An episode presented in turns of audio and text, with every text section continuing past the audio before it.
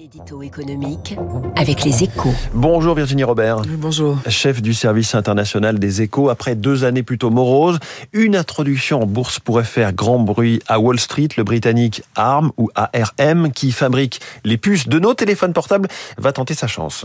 Oui, enfin un peu d'action à Wall Street. Et c'est à nouveau le secteur des technologies qui mène la danse. Le fabricant de puces anglais, ARM, est le nouvel aimant des investisseurs.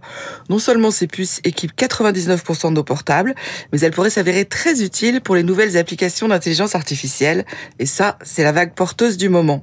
La preuve, le champion américain du secteur, Nvidia, avait voulu racheter ARM l'an passé. Mais les autorités de la concurrence britannique s'y sont opposées.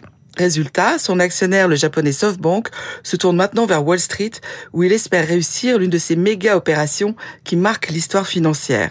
C'est évidemment une énorme déconvenue pour la bourse de Londres, où ARM a été coté dans le passé et qui aurait voulu gérer la nouvelle introduction en bourse de l'enfant du Mmh. pays. Alors concrètement, on parle de quel montant?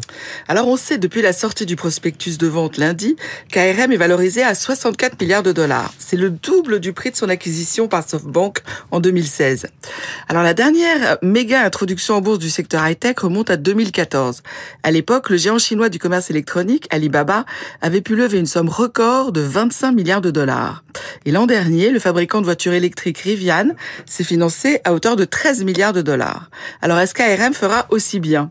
C'est très possible et ce n'est pas non plus tout à fait sûr.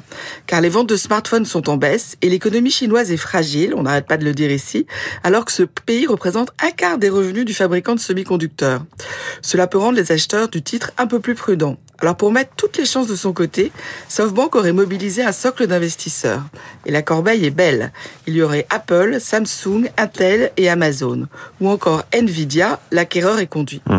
Résultat des courses d'ici quelques semaines. Virginie Robert pour l'édito économique sur Radio Classique et à la une de votre journal Les Échos ce matin, il y a le numérique.